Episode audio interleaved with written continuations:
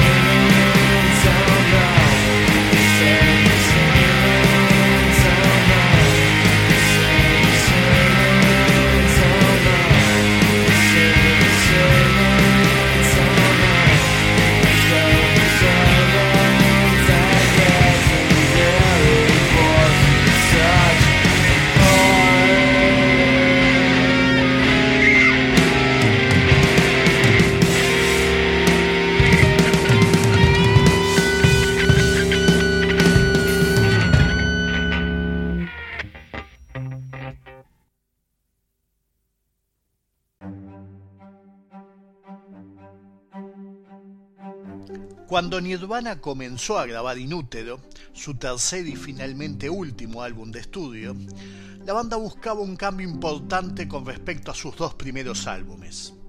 Sin embargo, consiguieron un gran éxito con un álbum que fusionó las piezas sonoras de esos dos discos anteriores. En 1989, cuando lanzaron su álbum debut Bleach en el sello South Pop, la corriente musical simplemente no estaba preparada para las guitarras arremolinadas, la distorsión con muchos acoples, las baterías contundentes y las canciones de slacker pop gritadas escritas por el líder Kurt Cobain. Claro, James Addiction, guardianes de lo que más tarde se llamaría la Nación Alternativa, habían publicado su seminal Nothing Shocking un año antes, en 1988, pero las semillas de la revolución aún estaban por sembrarse. Apenas dos años después, la continuación de Bleach, el segundo álbum Nevermind, generó el último gran impacto sociocultural en la industria de la música con sus bases casi punk, influenciados por el rock alternativo de Sonic Youth y los Pixies, letras que interpelaban a una generación y sobre todo excelentes ganchos pop. Para muchos, su llegada fue posiblemente el momento más importante del rock and roll desde que los Beatles debutaron en el Ed Sullivan Show, una aparición de la que Nirvana se burlaría más tarde en su video de In Bloom, o cuando Bob Dylan se volvió eléctrico en el Newport Folk Festival de 1965. La pandemia del grunge, porque eso es lo que fue, se extendió por el mundo a la velocidad de un rayo, generando numerosos imitadores y, al mismo tiempo, coronando como reyes a Nirvana y a Kurt Cobain como voz de toda una generación. El éxito del trío de la noche a la mañana planteó la lógica pregunta. ¿Nirvana podría estar a la altura en su próximo álbum? El 13 de septiembre en el Reino Unido y un día después en los Estados Unidos, Nirvana respondió a esa pregunta con Inútero, su genial tercer álbum de estudio.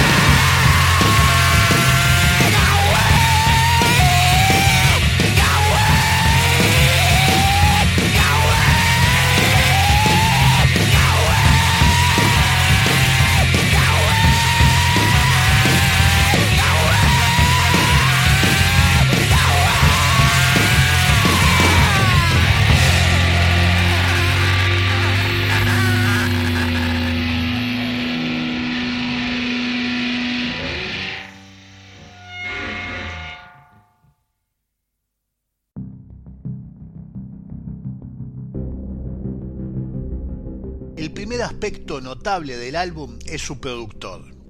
Dado el éxito de Nevermind, habría tenido cierto sentido que Nirvana reclutara una vez más a Batch Big, pero Cobain, Chris Novoselic y Dave Grohl fueron líderes, no seguidores, y se volvieron menos obvios y menos comerciales también al recurrir a Steve Albini. Ex miembro de las bandas de Noise, Big Black y Rapeman, Albini había manejado los controles en el debut de los Pixies en 1988, el fabuloso Sulphur Rosa, y mientras Cobain y compañía, paradójicamente, buscaban ampliar su sonido y ampliar su alcance reduciendo las cosas, Albini parecía el hombre adecuado para el trabajo. Nirvana también estaba buscando una salida a las etiquetas que Mark Cam de Mad Honey y el líder de James Addiction, Perry Farrell, habían creado accidentalmente al acuñar términos como grunge y alternative nation. Inútero, como Bleach, iba a ser algo que el mundo no estaba preparado para escuchar, excepto que esta vez el mundo estaba listo, e incluso si el grupo hubiera lanzado un disco de una canción eterna distorsionada, acompañada de un canto a de Krishna, probablemente habría vendido un millón de copias. Curiosamente, Inútero no fue particularmente innovador en términos de sonido. Más fuerte, sí, sin duda. Pero si Nirvana buscaba algo realmente fuera de órbita, tanto en términos de sonido como de ventas, solo llegaron a la mitad del camino. Si escuchás Bleach y Nevermind seguidos, podés escuchar la crisálida del ataque sónico de Inútero. Es como si la banda y Albini hubieran hecho trizas los dos álbumes anteriores y los hubieran reconstruido como un Frankenstein, tomando los aspectos menos accesibles del primer álbum y uniéndolos a los gigantescos ganchos pop con que el productor Batch Big había hecho un trabajo tan bueno en el segundo.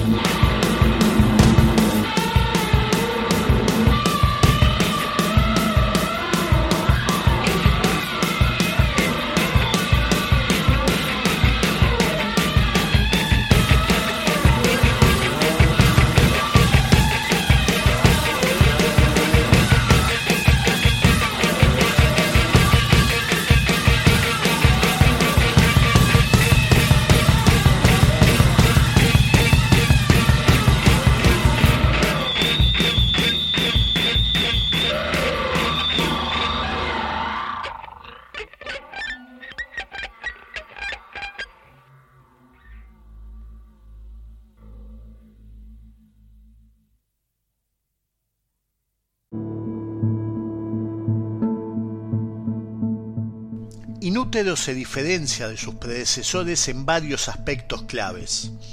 Hay menos efectos, guitarras más crudas y desafinadas, la técnica de bajar el mi bajo a un re se convertiría en un sello distintivo de la época, y por otro lado, Inútero también incluye compases extraños como en Milk y Radio Friendly Unit Shifter, speed metal gritando en Tourette's, e incluso un violonchelo en las casi acústicas Dumb y All Apologies. Mientras tanto, las letras más profundas y oscuras de Cobain varían en temas que van desde la retorcida atracción del amor y la violencia sexual en Rape Me, hasta el cine, como en Francis Farmer Takes Her Revenge on Seattle, que se inspiró parcialmente en un libro de 1978 sobre la desafortunada vida de la actriz Francis Farmer, quien tuvo que sufrir penosas internaciones con tratamientos de electroshock en centros psiquiátricos, al ser diagnosticada de psicosis maníaco-depresiva y esquizofrenia paranoica, luego de tener varios incidentes violentos, lo que la hizo volver con sus padres a Seattle. Además, Francis también era el nombre de la hija recién nacida de Cobain. En todo caso, había un mensaje personal detrás de esa historia cuando el malogrado cantante nos decía, extrañaba la comodidad de sentirme triste.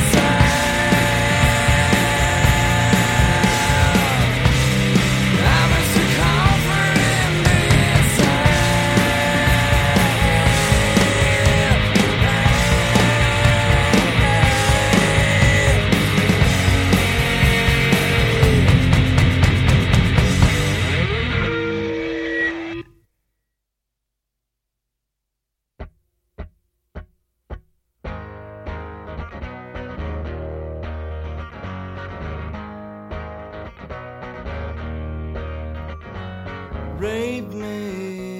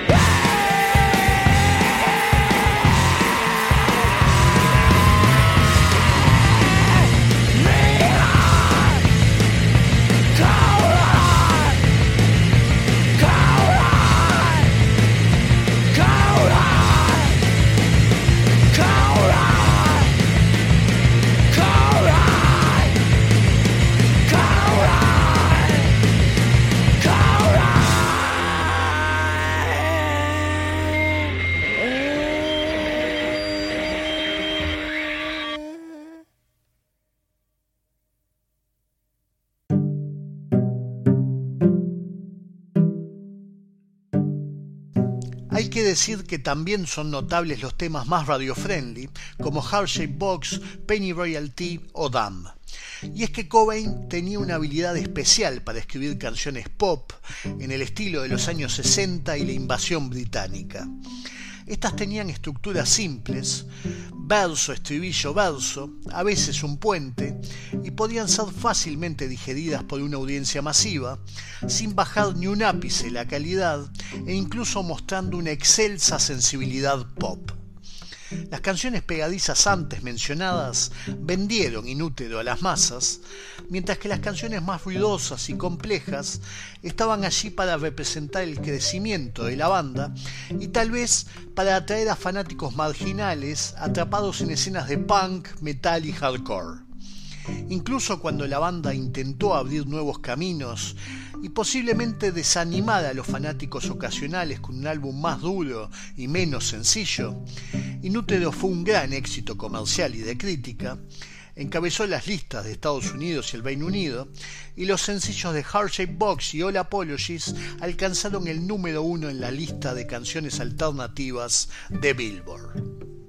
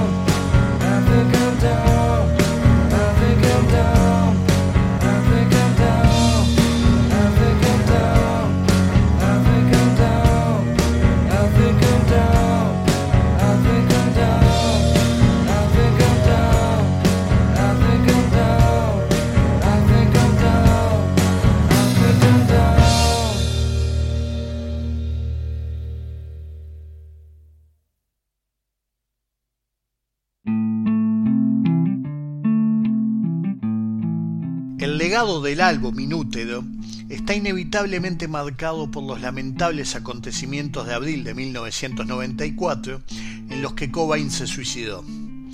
Esto ha hecho que el disco suene como el oscuro presentimiento de una mente colapsada, aunque yo diría que es todo lo contrario.